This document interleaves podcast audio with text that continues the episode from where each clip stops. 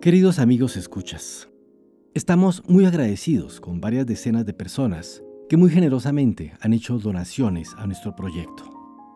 Son gestos que nos motivan enormemente y que representan un necesario apoyo a nuestros gastos. Hemos tenido que adquirir micrófonos profesionales, interfaces digitales, licencias de software de grabación, hacer adecuaciones acústicas en los espacios de grabación, costear labores de masterización y adquisición de bancos de sonidos. Quisiéramos invitarlo ahora a usted a hacer una pequeña contribución a nuestro trabajo y a nuestros costos. De serle posible, vaya por favor a la página anchor.fm slash historia silenciada. Allí encontrará un botón que le permite hacer donaciones a partir de un dólar. Cualquier cantidad, por pequeña que sea, es para nosotros muy motivadora y una ayuda importante. Muchas gracias.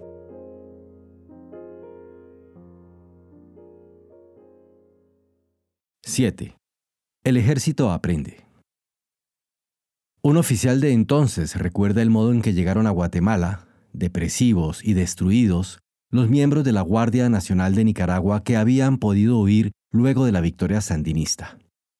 Otro recuerda el modo en que los destacamentos se iban retirando de las zonas del Ixcán que iba ganando la guerrilla, impotentes ante el avance de quienes, moviéndose de oriente hacia occidente, desde Huehuetenango hasta Playa Grande, semejaban una marea incontenible. Recuerda que las tropas acantonadas en este último sitio eran 1.500 hombres derrotados que habían llegado allí, que no combatían, que se limitaban a arrojar bengalas por la noche porque tenían miedo.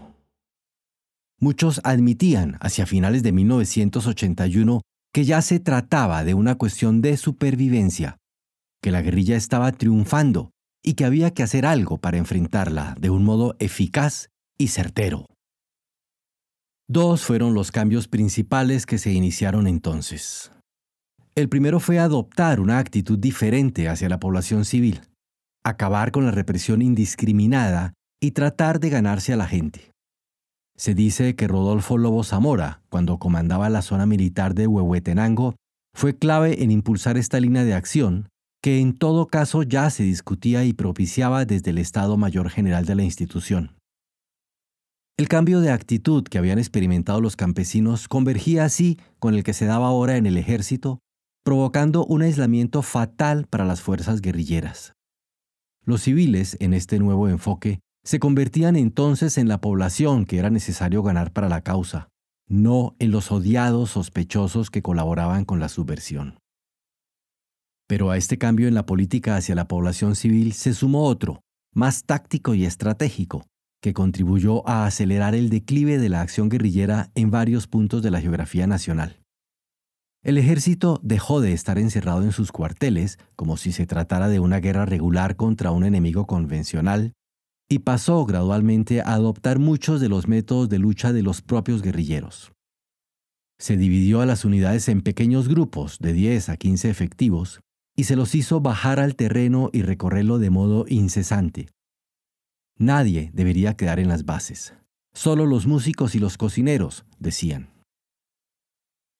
Se comenzaron a usar regularmente uniformes de camuflaje, mientras soldados y oficiales se dejaban crecer las barbas, igual que los guerrilleros, se adoptaron seudónimos, se prohibió identificar en voz alta a los oficiales mientras se recorría el terreno y en general se copió en todo lo posible la organización de la guerrilla.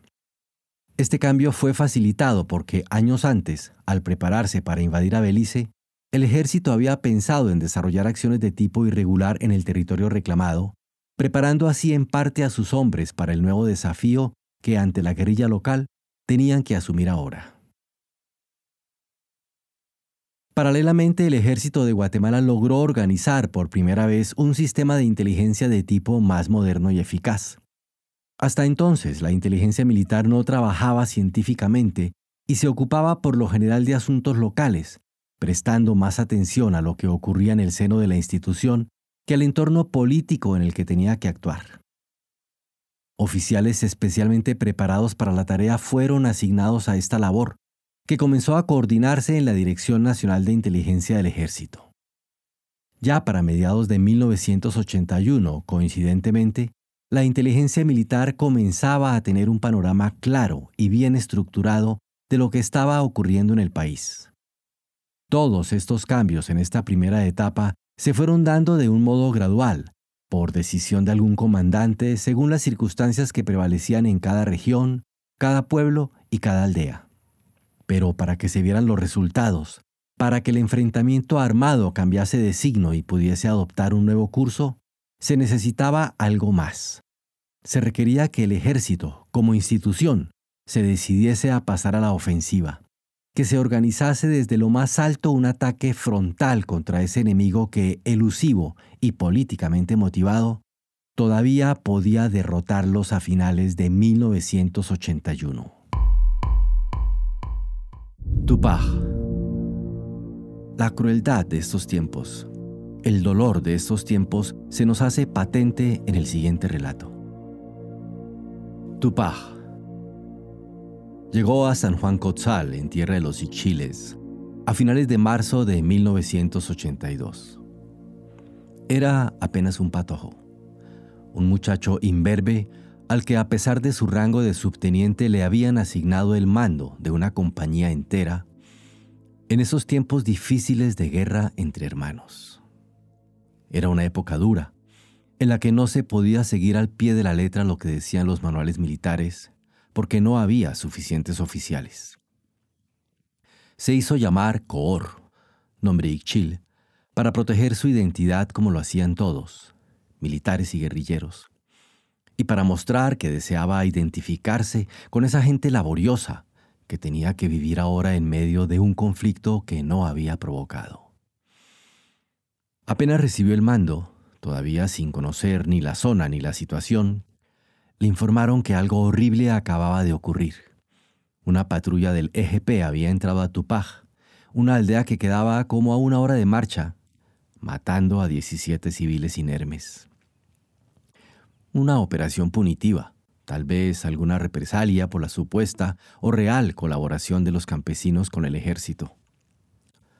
Coor, con su tropa, llegó hasta allí y tuvo que contemplar el espectáculo brutal de los cadáveres sobre la tierra. A pesar de su cuidadoso entrenamiento, a pesar de haber estado ya en acciones donde se oían los tiros y también se disparaba, la vista de las víctimas cambió algo fundamental en su vida. Nunca antes había visto muertos. Nunca había entendido lo que significaba la guerra con su trágica cosecha de vidas humanas aniquiladas. Decidió que sus hombres se dividieran en dos grupos y comenzó la tarea de buscar y perseguir a los insurrectos. No resultó difícil. Los aldeanos les informaron del rumbo que habían seguido los atacantes y pronto se encontraron bajo fuego, intenso y sostenido, casi rodeados por los guerrilleros.